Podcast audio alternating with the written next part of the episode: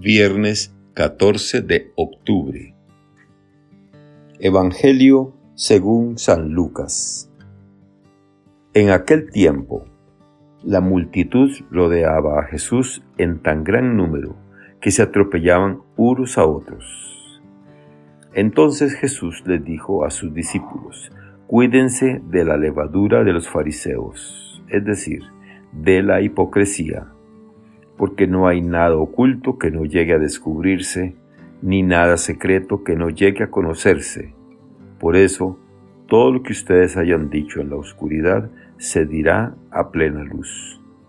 Y lo que hayan dicho en voz baja y en privado se proclamará desde las azoteas. Yo les digo a ustedes, amigos míos, no teman a aquellos que matan el cuerpo y después ya no pueden hacer nada más les voy a decir a quién han de temer. Teman a aquel que después de darle muerte los puede arrojar al lugar de castigo. Se lo repito, a él sí tienen que temerlo. No se venden cinco pajarillos por dos monedas, sin embargo, ni de uno solo de ellos se olvida Dios. Y por lo que a ustedes toca, todos los cabellos de su cabeza están contados. No teman, pues, porque ustedes valen mucho más que todos los pajarillos. Palabra del Señor.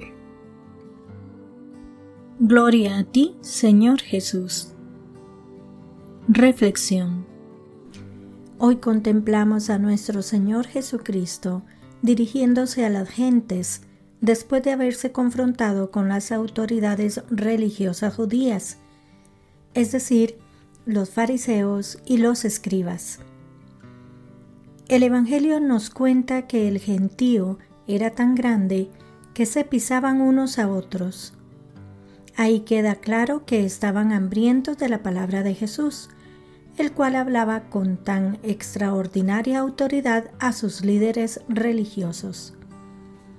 Pero San Lucas nos informa que antes de nada Jesús empezó hablando a sus discípulos diciendo, Guardaos de la levadura de los fariseos, que es la hipocresía. Nuestro Señor desea conducirnos a la práctica de la sinceridad y transparencia, superando la hipocresía con que se manejaban los fariseos y escribas, puesto que ellos mostraban una actitud externa no conforme con su camino interior de vida. Ellos pretendían ser lo que no eran. Es contra esto sobre lo que Jesucristo nos quiere prevenir en el Evangelio de hoy cuando dice, Nada hay encubierto que no haya de ser descubierto, ni oculto que no haya de saberse. Sí, todo va a ser revelado. Por este motivo nosotros debemos luchar por ajustar nuestra vida según lo que profesamos y proclamamos. Obviamente esto no es fácil pero no debemos temer, pues nuestro Dios está atento.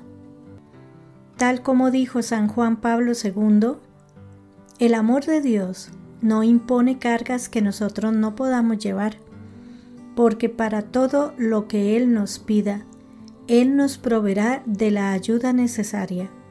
Nada ocurre sin que Él lo conozca. Incluso nuestros cabellos están contados. Sí, nosotros tenemos un precio ante Dios. No tengamos miedo, pues su amor no tiene límites. Nos dice el Papa Francisco, la coherencia en la vida entre la fe y el testimonio. Este es un cristiano, no tanto por lo que dice, sino por lo que hace. Esta coherencia que nos da vida es una gracia del Espíritu Santo que debemos pedir. Señor, concédenos la sabiduría para llevar bien nuestra vida hacia las exigencias de nuestra fe, incluso en medio de las dificultades de este mundo. Amén. Que Dios les bendiga y les proteja.